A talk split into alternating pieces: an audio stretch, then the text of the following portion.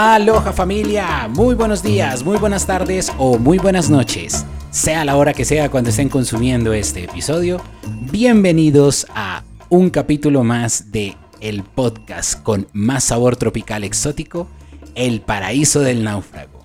Un podcast de Colombia Tiki con el patrocinio de Tiki Fruit.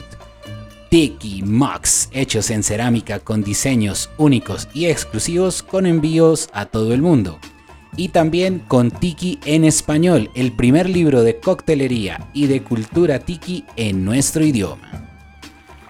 El día de hoy, y continuando con esos ingredientes o recetas clásicas, cócteles de la época dorada del tiki, y porque muchos me lo pidieron en DM, en el Instagram de arroba Colombia Tiki, los invito a que me sigan y que allí dejen sus preguntas, compartan sus opiniones, pongan qué temas les gustaría escuchar en el podcast, eh, interactúen con los highlights o con los destacados en donde estoy poniendo las recetas de las cuales hablo en el episodio. Me dijeron que hablara sobre el otro cóctel insignia de la coctelería Tiki. Y es que mucho antes del Mai Tai había un cóctel que era el rey de los cócteles exóticos. Un cóctel que te invitaba al escape, que te transformaba en alguien que tú no eras y que te ponía a escuchar tambores de Tahití después de tomar dos cócteles. Y aprovechando, el día de hoy se está grabando este podcast siendo 22 de febrero, cumpleaños de uno de los padres de la coctelería Tiki y el creador de este cóctel. Hoy celebramos la vida del grandioso Don the Beachcomber con su receta más letal. Hoy hablaremos del zombie. Bueno familia, nuevamente bienvenidos a un nuevo episodio del Paraíso del Náufrago, el podcast con más sabor tropical exótico de todas las plataformas digitales. Un podcast de Colombia Tiki con el patrocinio de Tiki Fruit y Tiki en español. Como bien lo dije en el intro, pues muchas personas me pidieron que hablara de este cóctel del zombie, porque pues hablamos bastante del Mai Tai en su momento en el episodio pasado. Y pues antes del Mai Tai hubo zombies. Entonces, pues, y qué mejor que hoy, 22 de febrero, que muchas personas estarán celebrando como el Día de la Margarita, pero para los tiki entusiastas, nosotros hoy celebramos el cumpleaños de Ernest Raymond Bimongond, más conocido como Don Beach o Don the Beachcomber. Para hablarles un poquito del zombie, porque también tiene su misticismo. Y mucho se ha dicho y hay diferentes recetas y diferentes versiones, diferentes orígenes o diferentes formas de saber cómo se creó el cóctel. Y mucho de esto tiene que ver también gracias al señor Don de Beachcomber. A él le gustaba alimentar el misticismo, eh, le gustaba alimentar la mentira que rodeaba mucho lo que era la creación de este cóctel pero vamos a enfocarnos en los libros que más a la mano tenemos. Libros como Smuggler's Cove, como Tiki en español, como Potions of the Caribbean o como Sipping Safari, además obviamente de la biografía del señor Don de Beachcomber que escribió el señor Arnold Bittner. Bueno, entonces, ¿cuál es el origen del zombie? Porque la verdad hay bastantes. Uno de los más eh, aceptados es que el señor Don de Beachcomber una noche recibió a un amigo suyo, a un abogado, que tenía una reunión muy importante y estaba ya pasado de tragos, tenía lo que se conoce como resaca o guayao aquí en Colombia, y le dijo que le mezclara algo, quería algo grande para poder despejarse. Don le hizo un cóctel, se tomó uno, luego se tomó otro, y se tomó un tercero y abandonó el lugar. Este amigo que en la biografía de Arnold Bittner dice que se llamaba Jack, dice que luego de que se tomó los cócteles se fue, volvió al bar unos días después y Don le preguntó que cómo le había ido. Y el señor Jack le dijo, mira, yo no sé qué fue lo que tú me diste, pero apenas me fui, tuve una pelea muy fuerte con mi chofer.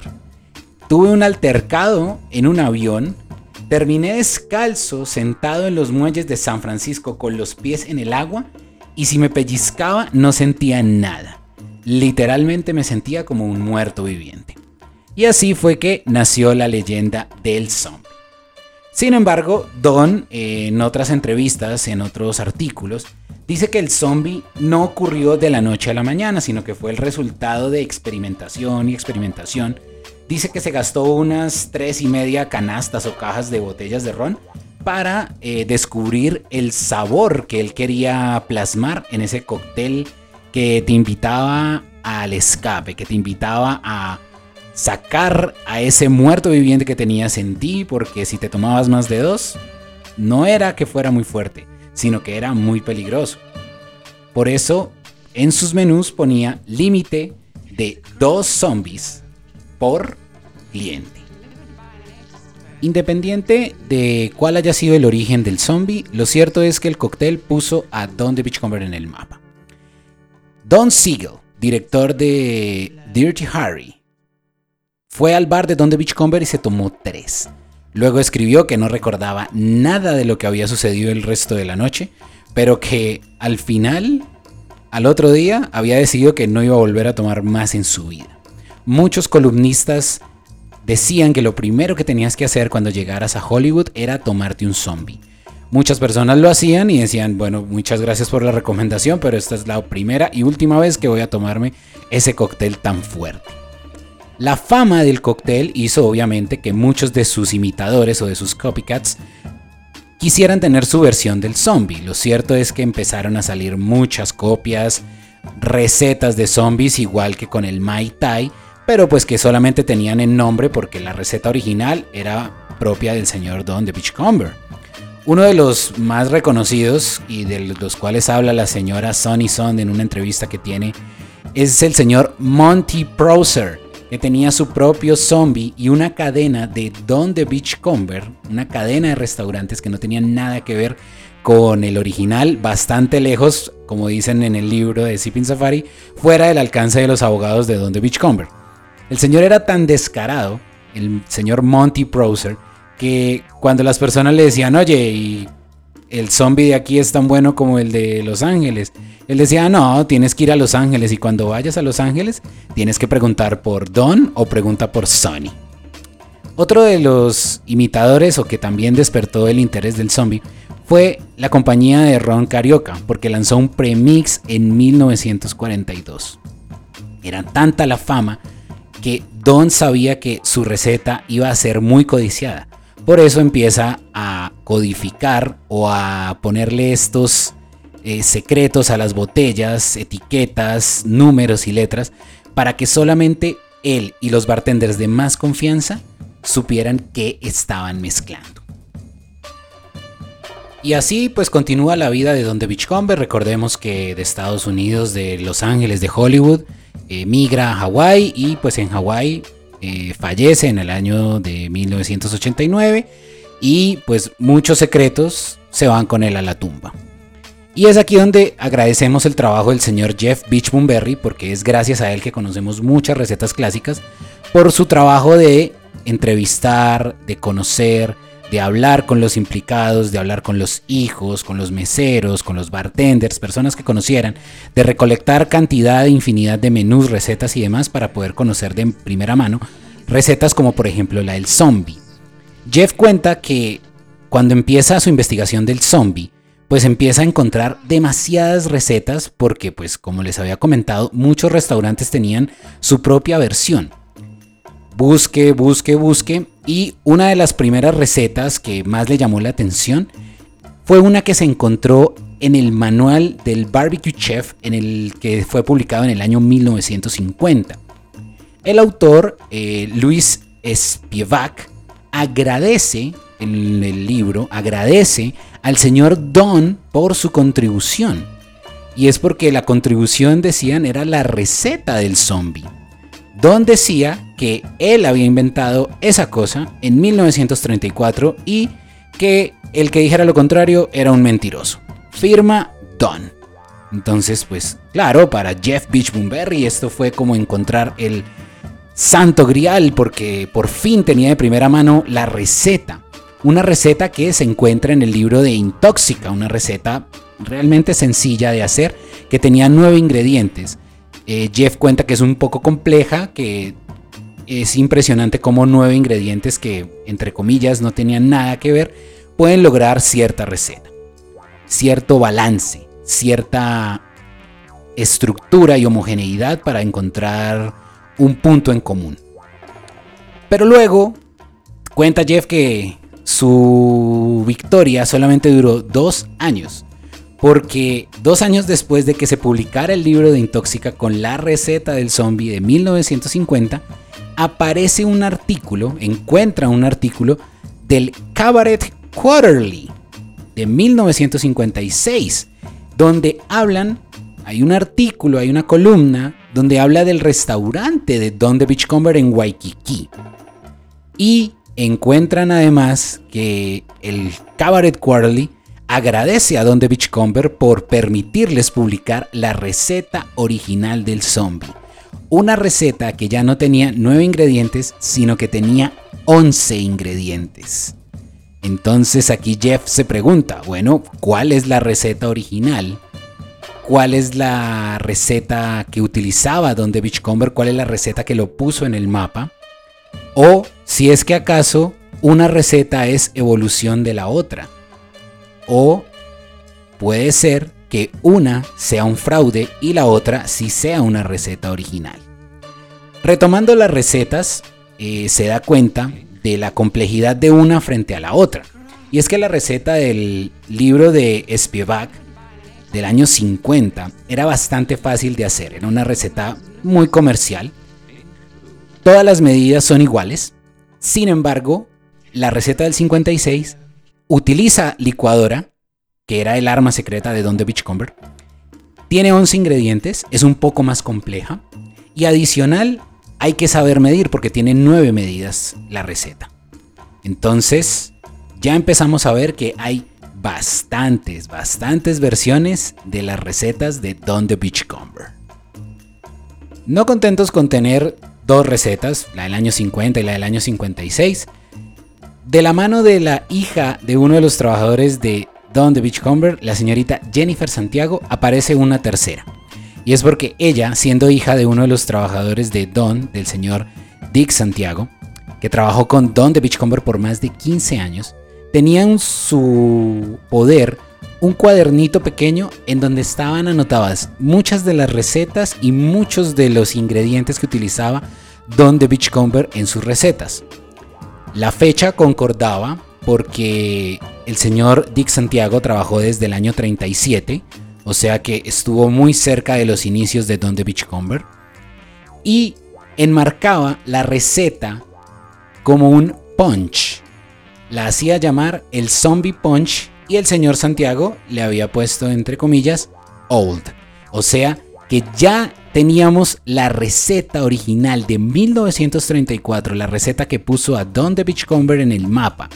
Pero había un problema, y es que la receta estaba codificada. Uno de los ingredientes que aparecía en la receta era Don's Mix. El resto de ingredientes eran fáciles de conseguir. Lime, Falernum, eh, ron de Jamaica, ron de Puerto Rico, ron de Merara, angostura, granadina y absenta. Pero, ¿qué era Don's Mix? Revisando el cuadernito, Jeff se da cuenta que en la última página decía receta del Don's Mix.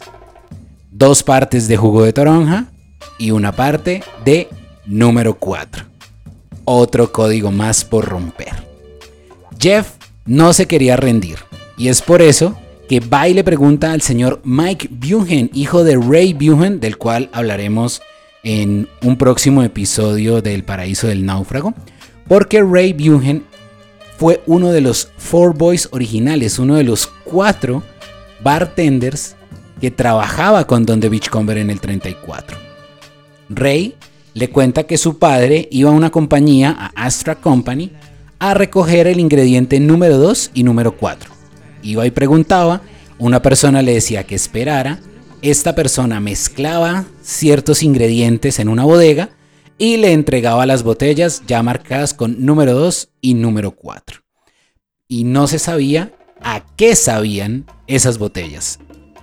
El dueño de Astra, lastimosamente, de Astra Company, había muerto en el 60, o sea que parecía que la receta iba a perderse porque no había forma de romper el código. ¿Qué era el número 4 para poder incluirlo en la receta y poder decodificar el zombie clásico?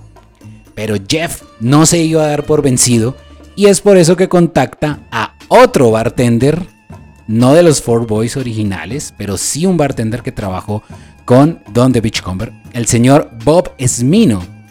Y este, al escuchar número 4, se ríe y le dice, sí, la compañía Astra, de Jonathan, el que murió en el año 60. Sí, sí, sí, lo recuerdo bastante.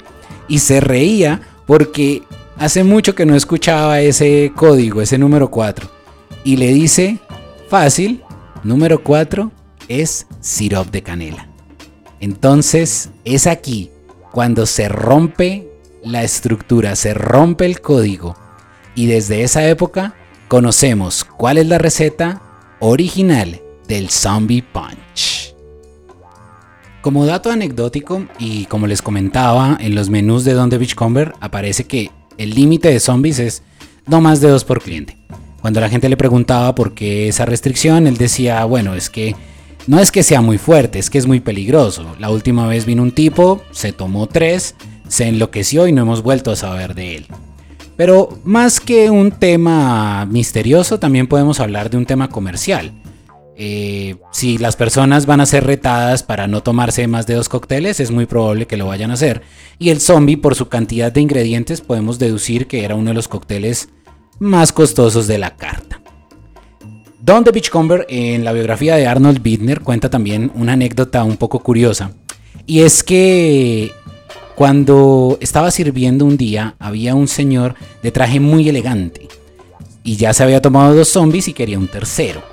El bartender le dijo que pues ya no podía servirle más porque pues ya había llegado a su límite.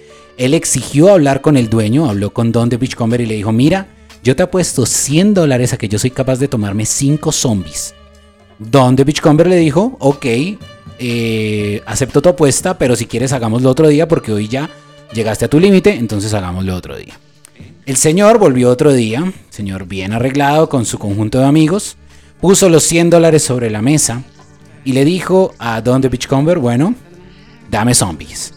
Le dio uno, le dio dos y cuando iba por la mitad del tercer zombie cayó desmayado de lo fuerte que estaba el cóctel cayó profundo.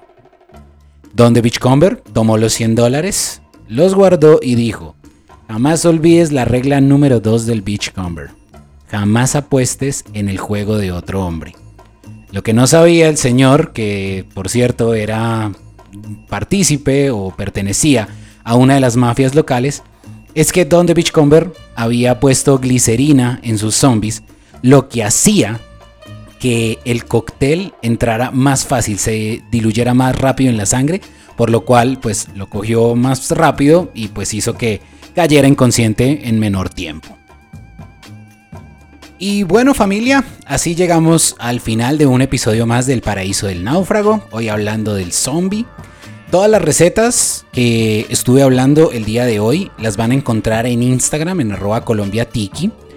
Vamos a ver ahí en los destacados las recetas del zombie de 1950, la del 56, la receta original, el zombie punch del 34, algunos datos anecdóticos e imágenes que no eh, hablé durante el episodio, pero que sí van a estar dentro de Instagram para que por favor me sigan, para que comenten, para que me digan sus opiniones, para que participen y me digan de qué otro cóctel exótico les gustaría hablar aquí en el podcast. Nuevamente agradecer a nuestros patrocinadores, a Tiki Fruit, Tiki en español. Recomendarles la biografía, la cual sirve para profundizar más eh, en el zombie, en el tema que estuvimos hablando hoy. Sipping Safari, obviamente, de Jeff Beach Boomberry, igual que Potions of the Caribbean. Smuggler's Cove de Martin Kate, Tiki en español, claramente de Martín Tumino, y la biografía de Arnold Bittner. ¿Ok? Esos libros dan una buena imagen, dan una buena enseñanza de lo que puede llegar a ser el zombie, además de que hay muchísimos datos más de Don the Beachcomber. Adicional, este libro no lo tengo, no lo he podido leer. Está Zombie Horde, eh, un libro que cuenta con más de 100 recetas de zombies. Seguramente debe ser interesante de leer, pero pues como no lo tengo, no lo recomiendo tanto hasta no tenerlo, pero bueno, algún día lo leeré y algún día lo recomendaré. Nuevamente, muchas gracias por escuchar el podcast. Hoy 22 de febrero, la comunidad Tiki saluda al más grande embajador de ron del mundo, al primero en su clase, al gran Ernest Raymond B. Mungon, Don de Beachcomber. Don, feliz cumpleaños de parte de Colombia Tiki del podcast con más sabor tropical exótico, El Paraíso del Náufrago. Nos vemos en el próximo episodio y como siempre digo, mahalo por compartir.